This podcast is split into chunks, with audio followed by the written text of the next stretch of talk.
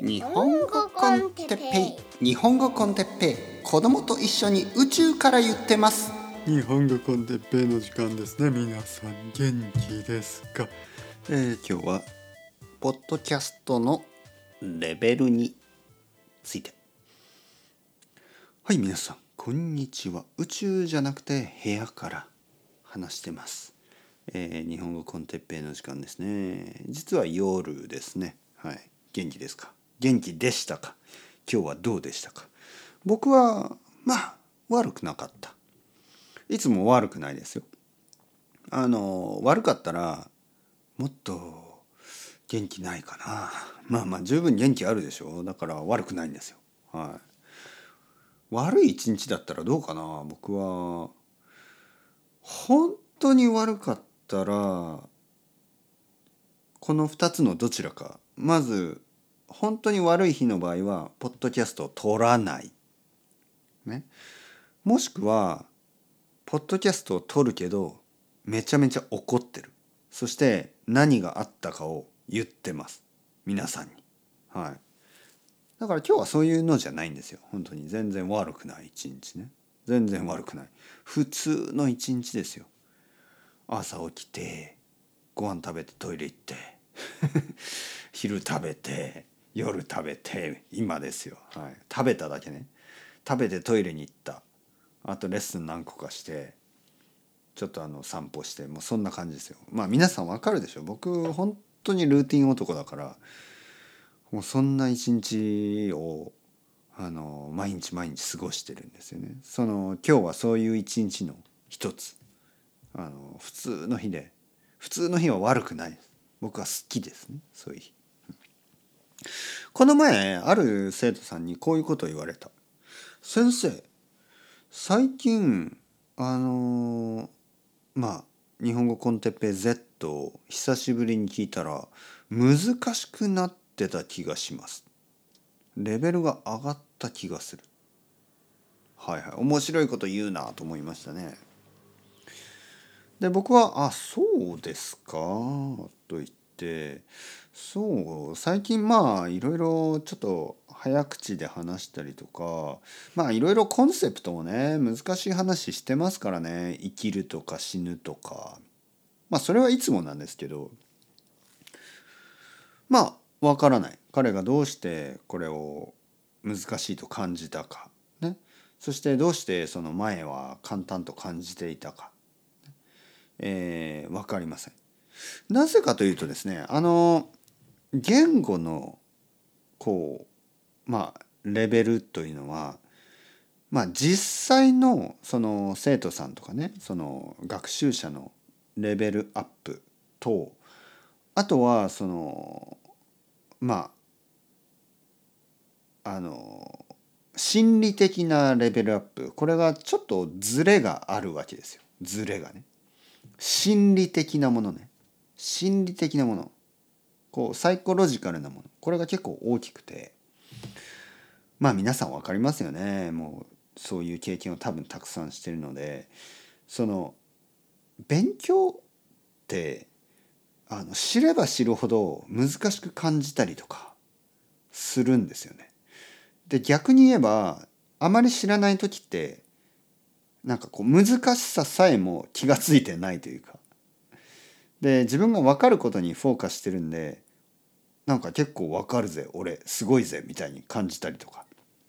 例えば日本語のよくあるこのパターンとしてですね初級者はもちろんああ日本語難しいですねと思うけどまあ勉強すればするほど上達していくから結構範囲になっていくんです。結構楽しくなっていっていわゆる初級の終わり中級の始まりぐらいってあ僕は結構日本語分かってきたっていう感じに感じるんですよね。はい。それは実際のレベルよりも心理的にはあの高いレベル。なんかあ僕は先生結構話せますよっていうような感じになっててでも実際のレベルはまあまあなんですよね。でこの長い中級があるでしょ。中級長いんですよ本当に。で長い中級の終わりの方もう中級の終わりそして上級になるぐらいってどう感じるかっていうと難しさがやっと分かってきたわけですよね。日本語の難しさが分かって僕はもう2年も3年も4年も勉強してるにもかかわらず全然知らない言葉がまだまだある。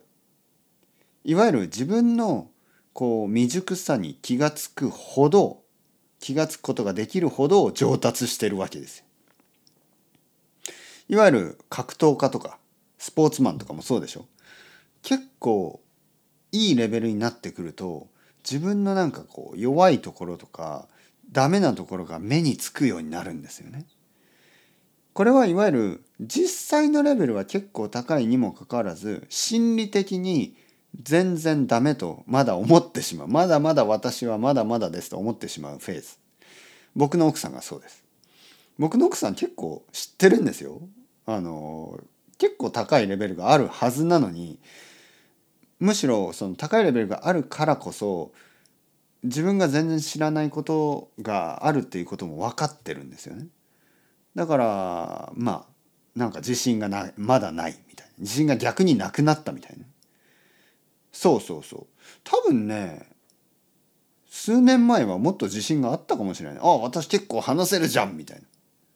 で今は明らかにその時よりレベルが上がってるにもかかわらず自信がないんですよ。これは心理的なものです。だからまあ僕みたいにね僕とか他の日本語の先生たち。僕たちからすればみんな毎日毎日成長してるだけなんですね。一方通行で、ね、戻ったりしない。絶対に。必ず上達していきます。毎日毎日勉強してればまあもちろんね1年間何もしないとか2年間何もしたしてないとかそういう人たちはまあ戻るというか日本語のレベル下がりますよ。でも毎日毎日勉強してる人の場合は確実に毎日毎日良くなるんですよ。僕たちはそういうふうに見えている。だけど生徒さんとかリスナーのこの学習者の心理的にはなんか全然伸びてないむしろダメになってるまあそういう心理があるんですよね。でそういう人がポッドキャストを聞くとあれ？前はもっと分かったはずなのに今ちょっと難しく感じるなとか思うんですけど多分それは本当じゃない。もしむしろどちらかといえば前ちゃんと分かってなかったんじゃない？前は分かってなかったけどなんか理解できてると思い込んでいた、まあ、その可能性が高いですよね。うん、まああとは、まあ、興味とかもありますけどね。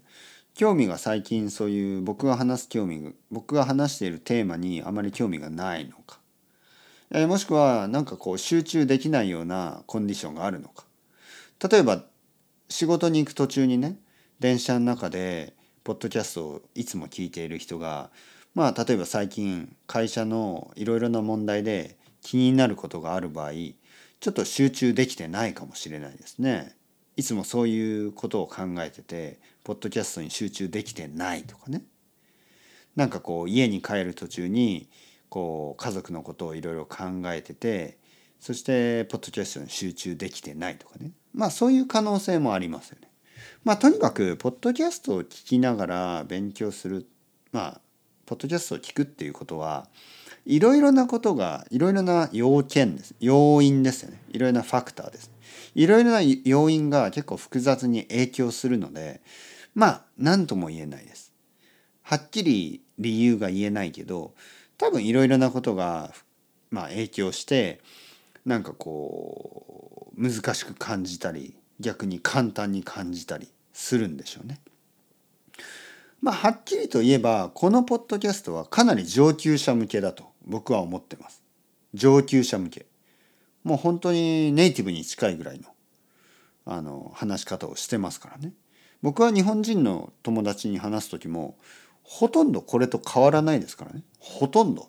ほとんど同じぐらいのペースで話すんでもし僕が話していることがまあ本当にまあ 80%90% 分かればあなたは確実に上級者です。だから自信を持っていいです。うん。もちろんね専門的な話とか何かこうなんか医学的ねなんか医者のような話とかそういうことはしてないんですよできないしねそもそもそもそも僕はそういう話できないからなんか難しい難しいこの病気のボキャブラリーとかそういうのは使えないですけどまあでもあの基本的な言葉をたくさん使いながら結構複雑な話をしているつもりなのであの僕が言ってることがかなり理解できればあ本当に自信を持っていいと思います。日本語上級者に違いないですからね。ただ上級者といえどもあのこのレベル僕が話しているレベルの日本語をこれからもたくさん聞き続けることがその皆さんの日本語がアウトプットの方がねアウトプットの方がいわゆるスピーキングですねスピーキング力が自然になりなることにとってはとてもいいことですよ。やっぱりこうスピーキングのためにはあの自然な日本語をたくさん聞くのが大事です。でその自然な日本語っていうのがニュースとかではないんですよね。僕が話してるような語り語りと言いますね喋り普通の話し方でこういうのをたくさん聞いた方がいいと思います。あのニュースっていうのは、まあ、ちょっと特別なんですよね。ニュースというのはこう書き言葉を読むみたいな感じだから話し言葉とちょっと違うことが多いんですよね。そもそもニュースは報道ブロードキャストそのニュースですよね。だからちょっとこう今日は何がありましたとかそういうことなんでちょっと普通の会話とは違いますね。あと政治家とかのこう話し方もちょっと自然ではないしあの自然な日本語っていうのが意外とテレビとかにあのラジオでは聞けないんですよね。それに比べて、まあ、あのポッドキャストはいろんな自然な話し方があるんであのやっぱり日本語の勉強のためには一番おすすめのメディアは何かといえばポッドキャストだと思います、はい、まあまあまあまあ。ちょっとお腹が空いたな。はい。今日これからうどんでも食べたいと思います。いつものうどんタイム。それでは ciao ciao ま hasta luego またねまたね。